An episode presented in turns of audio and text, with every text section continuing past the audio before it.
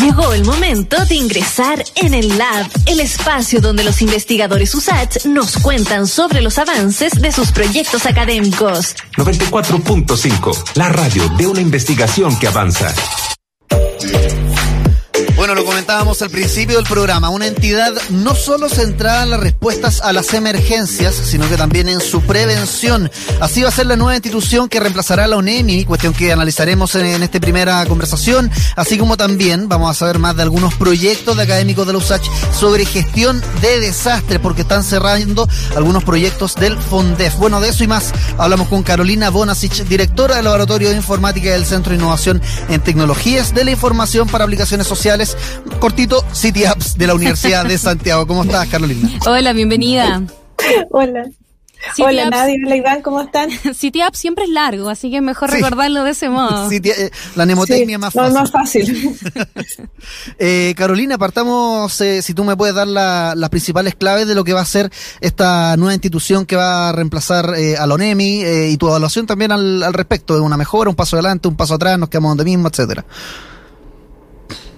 Eh, bueno, eh, tanto en detalle tampoco yo podría saber, porque esto es algo, es un proyecto de ley que se lanzó y, tiene una serie de artículos y una serie de bajadas, pero según lo que yo, lo que he estado investigando y también con lo, también la relación que tenemos con ONEMI, eh, hemos visto de que lo que se, lo que se está planteando es una mejora, es un avance, porque eh, se le está dando mucho más poder y mucha más autonomía a este nuevo estamento, a esta nueva agencia que se está creando, sobre todo para estar bien eh, eh, canalizado o estar bien dentro de las distintas etapas que tiene un, sistema, que tiene la gestión del riesgo de desastre, en el sentido que muchas veces algunos organismos lo toman como que es más de si quiero colaboro, si no, no, y ahora ya es una especie de un mandato donde se necesita realmente que se comparta la información, al mismo tiempo se le da autonomía también a las comunas, no es solo tan centralizado, sino que ahora la información tiene que fluir a lo largo de todo, a nivel nacional, a nivel comunal, a nivel regional. Y también al mismo tiempo eso hace de que ahora todos compartan la información y todos tengan los mismos datos en tiempo real y en el tiempo que se requiera. Por lo tanto, es un avance y eso también trae consigo más recursos para cada una de las etapas, para cada una de las etapas que está dentro de la gestión del riesgo de desastres. Eso yo veo que positivo, yo lo veo muy positivo en ese sentido. Sí, Carolina, quizás también sería interesante poder comentarle a los auditores y a las auditoras que en este momento están conectados con el programa eh, a qué nos referimos y cuáles son las implicancias de la gestión del riesgo del desastre, porque desde afuera uno pensaría que es un proceso que quizás no cuenta con actores claves o que quizás no necesita un flujo específico de trabajo y tú comentaste la importancia de eh, compartir la información. Entonces, si nos puedes orientar con claves para entender de qué hablamos cuando nos referimos a la gestión del riesgo del desastre. Claro, mira, cuando se habla del desastre, se habla de cuatro, cuatro etapas en particular, que son la, la mitigación, la preparación, la respuesta y la recuperación. Y dentro de esas etapas tienen que haber distintos principios, distintos principios de transparencia, por ejemplo, donde la información eh, fluya a lo largo de, todo, de todas estas etapas, donde exista una coordinación, donde existan también mecanismos de evaluación y de supervisión de estos instrumentos, donde se puedan coordinar, se puedan supervisar, donde exista una ejecución también instrumental a nivel nacional y para todo esto tienen que, van a haber entonces, o se supone que se van a generar más instrumentos asociados a políticas, a planes estratégicos, planes sectoriales, levantamiento de capacidades, em, planes de emergencia, mapas de amenaza, mapas de riesgo de desastre, en general. Es, ese tipo de cosas o ese, ese tipo de información es la que se plantea y la que se pretende que, fluya de manera eh, mucho más natural dentro de este nuevo proceso de, eh, de esta nueva migración de ONEMI, como la ONEMI 2.0, teniendo en consideración todas estas etapas de la gestión del riesgo de desastre.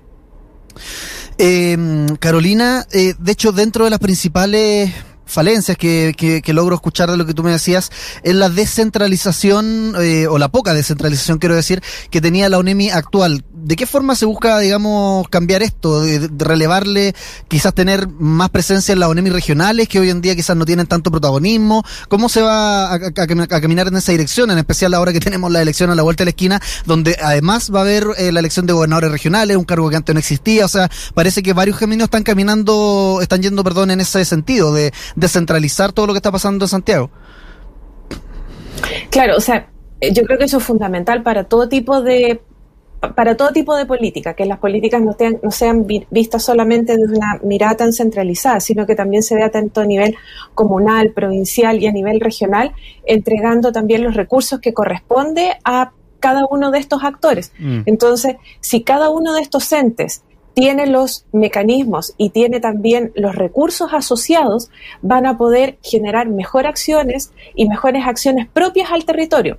No sacas nada con tener una política que sea centralizada cuando, no sé, pues, lo que ocurre en Arica es una realidad, lo que ocurre en una comuna muy particular también de una región es muy distinta a lo que está ocurriendo en otra. Entonces, a, eso, a eso apunta esto, a que cada organismo a nivel más pequeñito mm. tenga la autonomía para tomar decisiones, para al mismo tiempo tomar decisiones quiere decir que tienes los recursos asociados y que puedes hacer algo al respecto, que no venga todo de un ente central que te esté entregando los lineamientos, quizás los lineamientos generales, pero el plan de acción, el cómo hacerlo, lo tengo que hacer de manera local.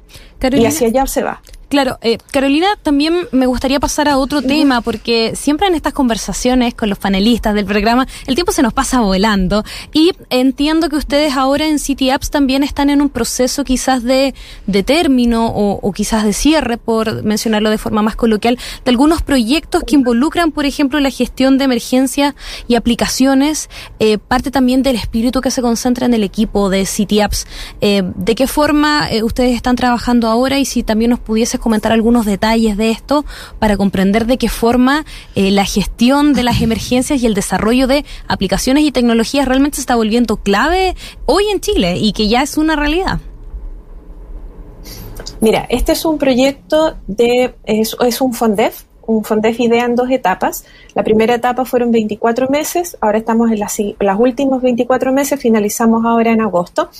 Y la idea, o sea, lo que nosotros estuvimos viendo y al hacer un análisis desde hace mucho tiempo atrás, fue ver que ocurría esto, que había eh, que cada aplicación de software o que cada y cada organización que estaba apoyando la gestión del riesgo de desastre vivía de manera independiente y no se comunicaban entre sí y hablaban tal vez, pero hablaban más como de la buena onda, o sea, la organización A le contaba a la organización B lo que estaba haciendo, pero porque se llevaban bien, no porque existiera un protocolo.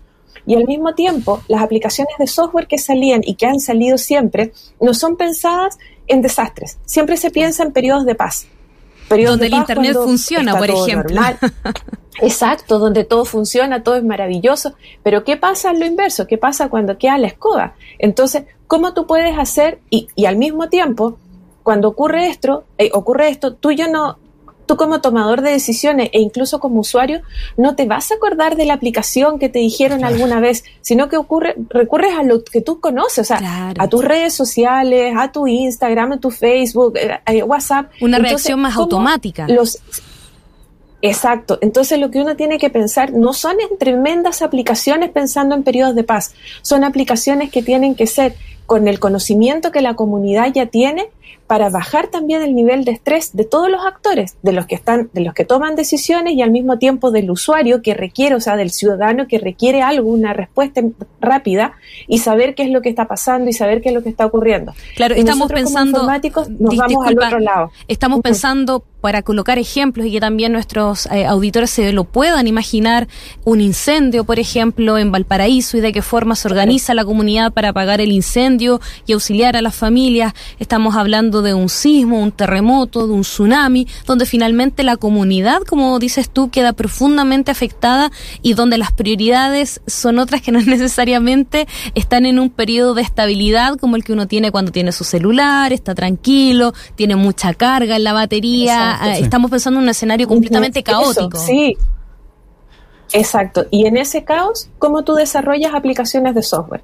¿Cómo tú desarrollas aplicaciones de software pensando en eso? En la poca batería, en el caos, en que si yo estoy en un sector eh, y se corta la, la conectividad, yo no me doy cuenta que se cortó la conectividad, sino que lo que hay por detrás no tengo idea cómo, yo como usuario a mí no me interesa, sigue funcionando, entonces eso quiere decir que saltó a otro centro de datos, que hay una réplica en otra parte, de tal manera de que cuando una réplica de información me refiero, no una réplica de terremoto o de, lo que sea.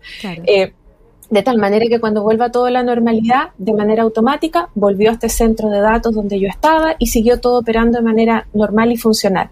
Y nosotros durante todo este tiempo lo que hemos estado construyendo son aplicaciones eh, símbolos, aplicaciones sello, por así decirlo, con distintos, eh, distintos sabores o distintos énfasis para distintas organizaciones de la sociedad civil y organizaciones del Estado también que tienen este matiz que son eh, tolerantes a falla, que, son, que se pueden desplegar, que son elásticas, una serie de características que hacen de que sean aplicaciones pensando en la comunidad y pensando en estas épocas y en esta época de desastre, en la crisis en general.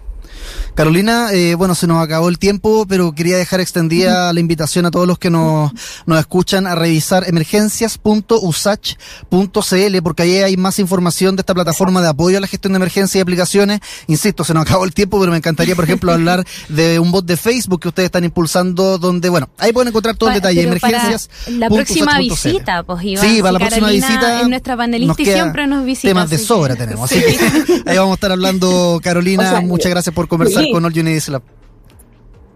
Gracias a ustedes por la invitación y encantada vuelvo a contarles todas las aplicaciones si quieren con más detalle, ni un problema. Buena, genial. Fantástico. pues, chao. chao.